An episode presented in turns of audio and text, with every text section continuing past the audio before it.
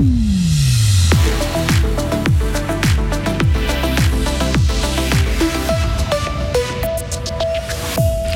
La criminalité augmente dans le canton de Fribourg comme ailleurs en Suisse. Incivilité, vol, mais aussi violence domestique et atteinte à l'intégrité sexuelle. Les chiffres sont tous à la hausse. En revanche, résultat positif pour l'opération anti-GHB toujours dans le canton de Fribourg. La prévention semble porter ses fruits. Profiter des vacances scolaires pour apprendre à créer un jeu vidéo, c'est possible grâce à une start-up qui propose des cours itinérants et qui passe par Fribourg. La journée va être bien ensoleillée avec 10 degrés. Le temps va se gâter en seconde moitié de semaine. Mardi 28 mars 2023. Bonjour Sarah Camporini. Bonjour Mike, bonjour à toutes et à tous. Des statistiques peu réjouissantes hein, pour commencer. Oui, les violences domestiques ont augmenté en Suisse. L'an dernier, la police a recensé près de 20 000 cas, soit un toutes les 27 minutes. La plupart de ces violences ont lieu au sein des couples ou entre ex-partenaires. Les statistiques policières indiquent également qu'il y a eu 25 homicides et féminicides. Même constat à la hausse dans le canton de Fribourg. Nous y reviendrons dans nos prochaines éditions, mais aussi avec notre invité de 7h30, Lionel Ozanata, directeur d'Expression, organisme qui accompagne les auteurs de violences pour éviter la récidive. Et puis quel est le bilan de l'opération anti-GHB dans le canton de Fribourg? Il y a près d'une année avant le début des fêtes estivales, une campagne avait été lancée conjointement par la police, le ministère public et les préfets et le médecin cantonal. Les autorités fribourgeoises voulaient inciter les personnes qui auraient été droguées à leur insu à se manifester le plus rapidement possible.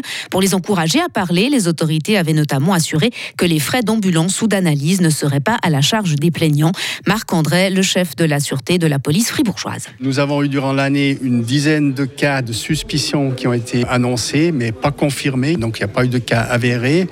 Le bilan est peut-être que finalement la campagne de prévention que nous avons effectuée a porté ses fruits, où le milieu de la nuit, les organisateurs d'événements ont pris des mesures aussi, ou même les, les consommateurs lors de ces soirées nocturnes sont peut-être plus regardants pour éviter d'être d'un coup euh, intoxiqués par une personne qui aurait déversé un quelconque produit dans un verre. Et pour inciter les victimes potentielles de GHB à parler, les autorités avaient aussi promis qu'elles n'ouvriraient aucune procédure pénale en cas de découverte d'autres substances illicites lors de la prise de sang. Il leur demande de lui faire confiance. Le directeur général d'UBS, Ralph Hammers, adresse une lettre aux collaborateurs de Crédit Suisse une semaine après l'annonce de la reprise de la deuxième banque suisse par la première. Une lettre dont AWP, l'agence suisse de presse économique, a reçu une copie. Le CEO d'UBS demande aux employés de se comporter de manière professionnelle et intègre. Il assure que son établissement n'a pas racheté Crédit Suisse pour le fermer ensuite. Il admet aussi euh, ne pas disposer de tous les détails quant à l'avenir de la fusion, mais promet encore d'informer les salariés sur les éventuels changements de manière transparente. En France, Sarah, dixième journée de mobilisation contre la réforme des retraites euh, ce mardi en France. hein. Oui, hier, Emmanuel Macron s'est montré inflexible sur le report de l'âge légal de départ à la retraite, mais le président français a aussi assuré vouloir continuer à tendre la main aux syndicats. De son côté, le secrétaire général de la CFDT affirme ne rien vouloir savoir si le gouvernement ne met pas de côté la réforme.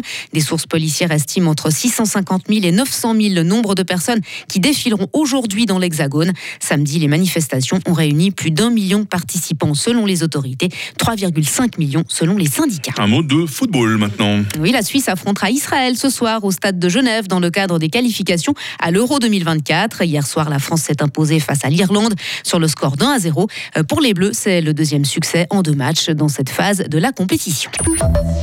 Et puis trois jours pour apprendre à créer un jeu vidéo. Eh oui, grâce à des cours de programmation destinés aux enfants de 7 à 13 ans, une start-up sillonne la Suisse pour proposer des sessions de trois jours durant les vacances scolaires.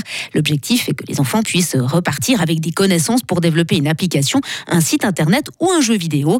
Euh, Et les étudiants en informatique qui les encadrent y trouvent aussi leur compte, comme l'explique le fribourgeois Louis Barthelet.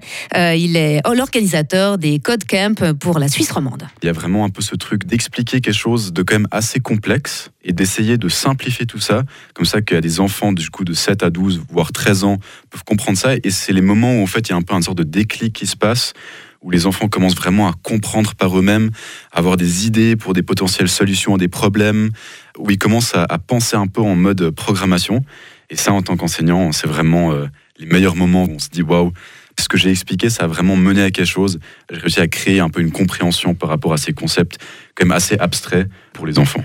Et une session aura lieu à Pâques, à Fribourg, à l'école des métiers, du 12 au 14 avril. Elle se fera en simultané en français et en allemand.